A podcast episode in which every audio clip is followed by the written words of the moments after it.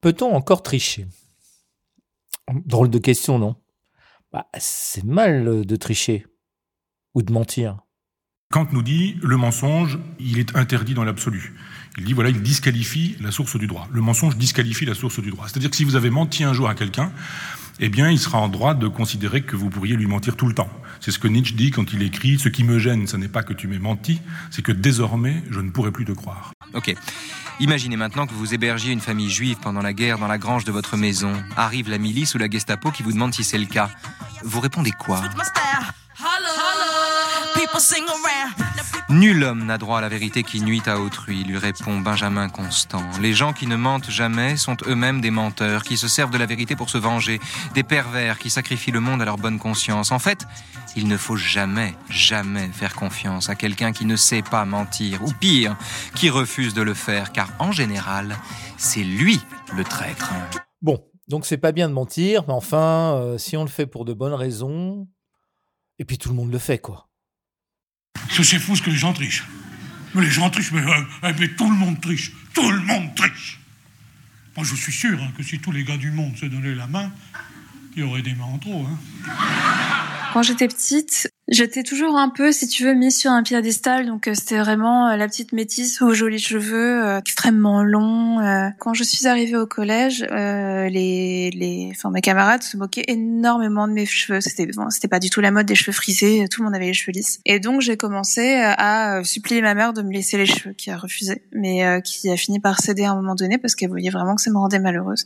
Donc c'est là que j'ai commencé, si tu veux, à, à me camoufler. Une fois les cheveux lisses, j'avais vraiment plus plus, enfin, c'était assez flou. C'est-à-dire que tu me regardais, t'étais pas certaine. Tu vois, tu, tu te dis, ouais, ben, je sais pas, euh, vaguement de quelque part, euh, peut-être un peu maghrébine sur les bords, mais bon, on me comparait sans arrêt à Charlotte Gainsbourg. J'ai performé euh, le être femme après, on va dire à l'adolescence, là où je commençais à être rejeté aussi du groupe, on va dire des garçons, des hommes qui commençaient à faire eux aussi cette, cette différence-là, et de celui des femmes. Et du coup, je me suis dit, bon, bah là, c'est pas conscient mais je me suis mis au diapason.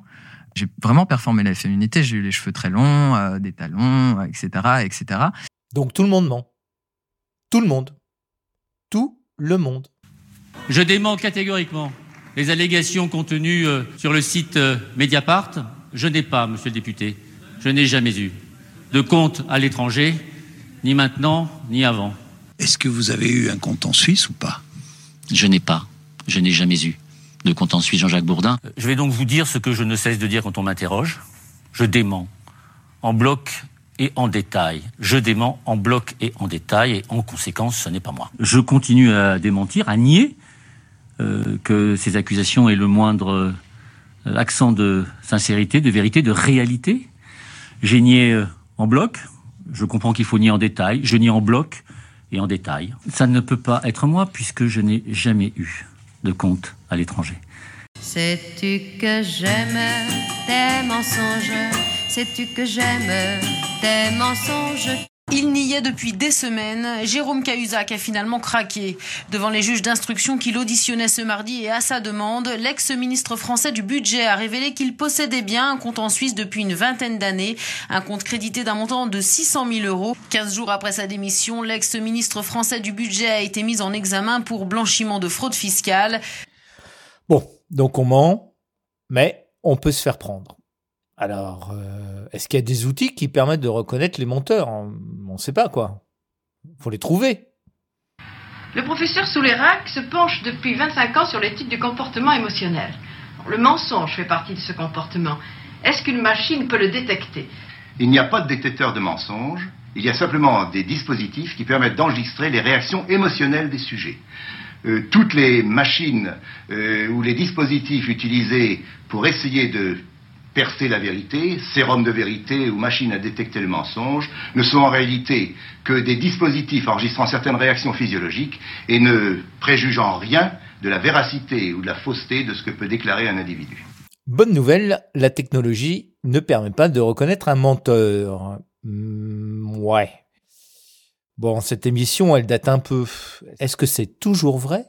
Et particulièrement dans cette période où les relations à distance ont pris le pas sur le contact physique.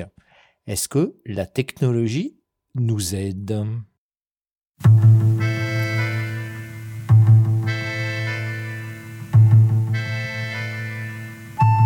pas tricher, ça fait des ombres.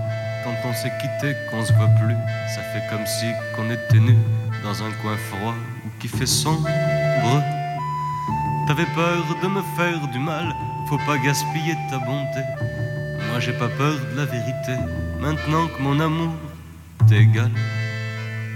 Vous ouvrez euh, votre ordinateur, vous arrivez sur votre session, et à ce moment-là, on vous demande, comme en salle de cours, de vous identifier, c'est-à-dire vous vous prenez en photo, vous prenez en photo votre carte d'identité, de manière à ce soit bien sûr que c'est vous qui êtes en train de passer l'examen, et ensuite la webcam reste ouverte pendant la période de l'examen et euh, prend régulièrement des photos pour s'assurer que vous restez et que vous êtes en permanence euh, donc en train de, passer l'examen. On le fait sur le volontariat.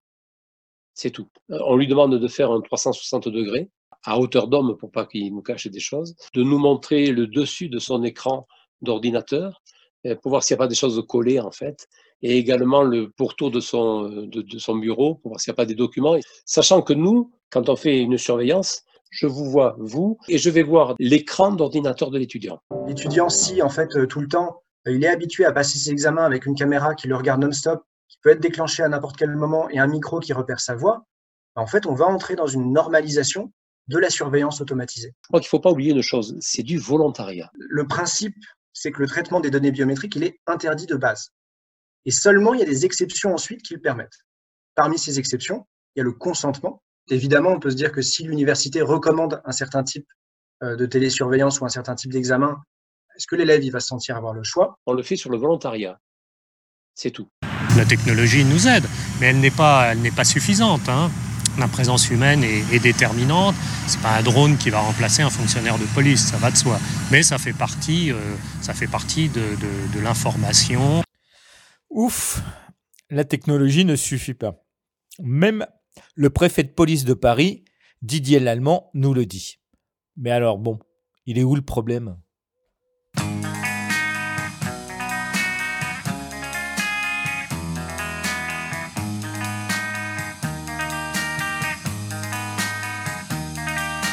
Les portes du pénitencier bientôt vont se fermer. C'est là que je finirai ma vie comme d'autres gars l'ont fini. Bah, la fiche S, c'est euh, c'est pas un fichier déjà. Ça n'existe pas, le fichier S, comme on le lit parfois dans, dans les journaux. Euh, ce qui existe, c'est un fichier qui s'appelle le fichier des personnes recherchées, qui euh, regroupe tout un tas de catégories. Et la catégorie S, pour sûreté de l'État, est simplement l'une des catégories de ce fichier.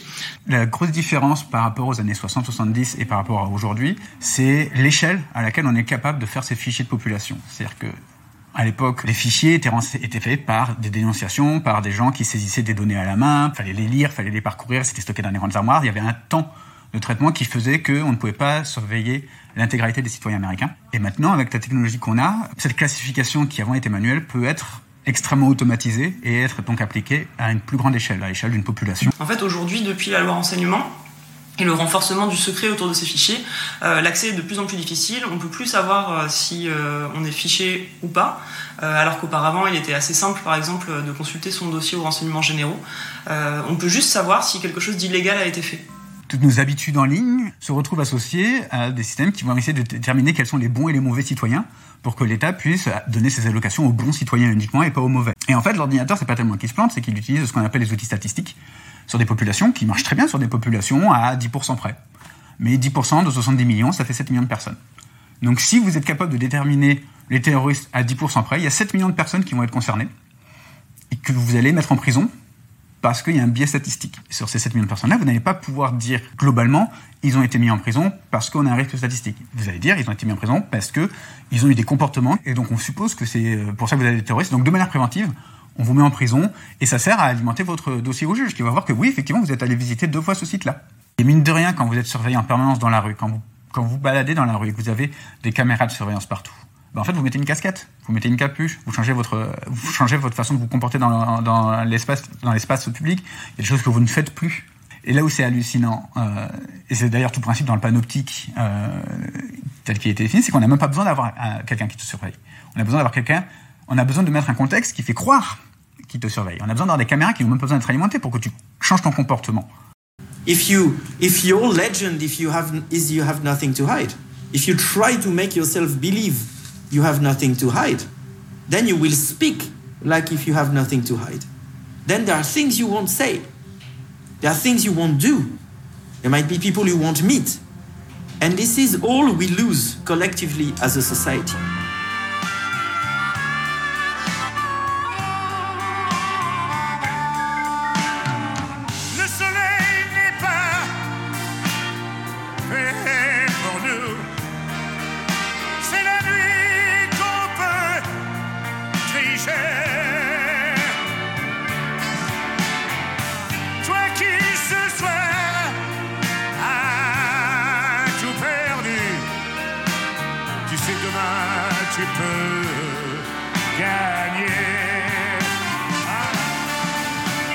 Est-ce que vous, vous seriez capable de vous pardonner?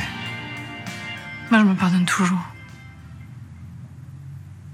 Quoi que je fasse, je me pardonne. J'ai une méthode. Quand je me couche, je ferme les yeux et j'y pense plus. Juste, j'y pense plus. Et ça marche. Même pour ce qui est impardonnable, je m'accorde le pardon sans punition, Le pardon sans punition. sans condition. Ce podcast du monde qui vient autour du thème A-t-on le droit de tricher? est maintenant terminé. Merci à Michel Onfray et Emmanuel Kant, à Raphaël Enthoven et Benjamin Constant. Merci au podcast La couleur de l'art avec Aline Rapon et au podcast Gang of Witches avec Juliette Drouard. Alors bien sûr, merci à Jérôme Cahuzac et à Didier Lallemand. Merci à la Quadrature du Net et à Jérémy Zimmerman. Et pour finir, un grand merci à Clémence Poésie et Frédéric Pierrot pour cette fabuleuse série en thérapie.